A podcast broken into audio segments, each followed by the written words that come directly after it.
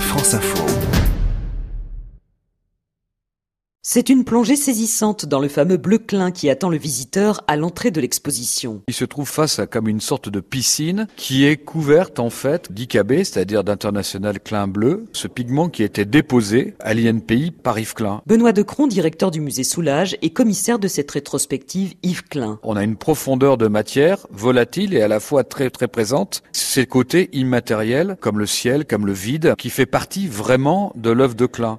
Le bleu Klein, c'est à la fois une présence et à la fois c'est du vide. Mais le travail d'Yves Klein, mort brutalement en 1962 à 34 ans, après seulement 8 ans de carrière, ne se résume pas à ce bleu outre-mer unique, comme le montrent les 66 pièces réunies au musée Soulage. Quand on regarde de près tous les monochromes, on se rend compte qu'il y a des couleurs extrêmement variées, même s'il y a le rose, le jaune, l'or qui domine, mais il y a du noir, on le voit, du vert, du orange. On a dressé un mur avec justement tous ces monochromes pour montrer à quel point il y a une espèce de folie de couleurs de lumière chez Yves Klein qu'on découvre pas immédiatement. À ces monochromes s'ajoutent des objets. Il y a aussi de spectaculaires sculptures éponges, sur socle ou en relief sur des tableaux, comme ce très rare triptyque qui évoque des paysages lunaires. Ce sont des reliefs éponges, comme une concrétion faite de pigments, donc rouge, bleu, donc l'outre-mer, et doré, elles sont très très belles par ces couleurs qui sont quand même vraiment gorgées d'énergie. C'est la première fois qu'on présente ces trois œuvres qui sont extrêmement rares ensemble puisqu'elles viennent d'une collection particulière. À ne pas manquer également les anthropométries, véritables icônes de l'œuvre d'Yves Klein. Le principe c'est que ce sont des modèles, donc des femmes qui vont enduire leur corps avec du pigment bleu